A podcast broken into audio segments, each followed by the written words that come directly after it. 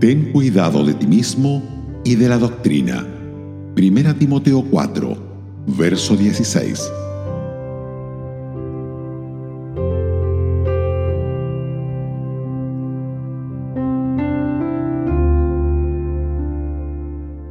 Una de las muchas características notables de la palabra de Dios es que nunca aísla la doctrina del deber.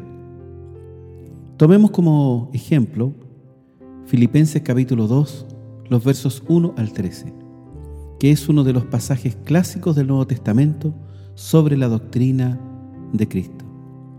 Aprendemos de su igualdad con Dios el Padre, de cómo se despojó, su encarnación, su carácter de siervo, su muerte y subsecuente glorificación.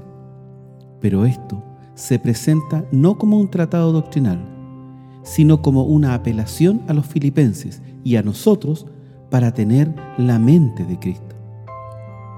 Si vivimos para los demás como Él, esto eliminará contiendas y vanagloria.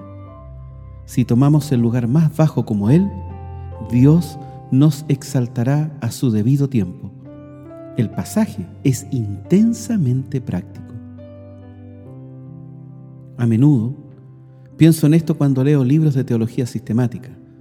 En esto los autores buscan reunir todo lo que la Biblia enseña sobre las doctrinas de la fe, sea que se trate de Dios, de Cristo, el Espíritu Santo, los ángeles, el hombre, el pecado, la redención, etcétera, etcétera.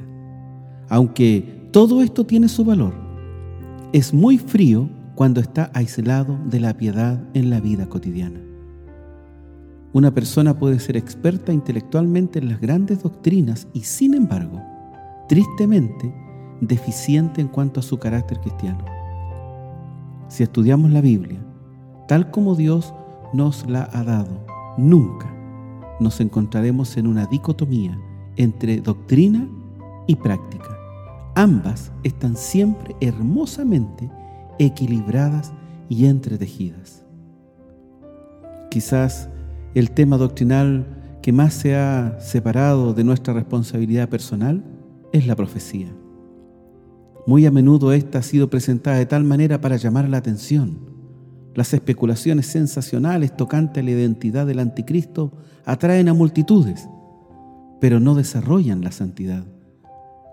La profecía jamás fue dada para agradar oídos con comezón, sino más bien para formar el carácter cristiano.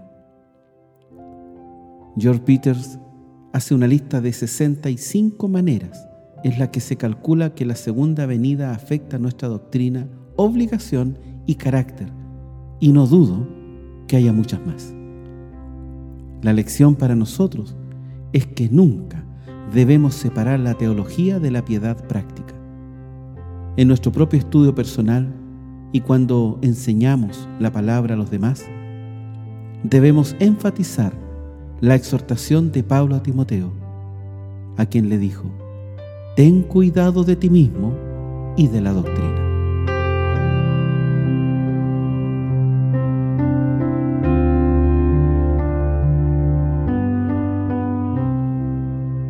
Radio Gracia y Paz, acompañándote cada día.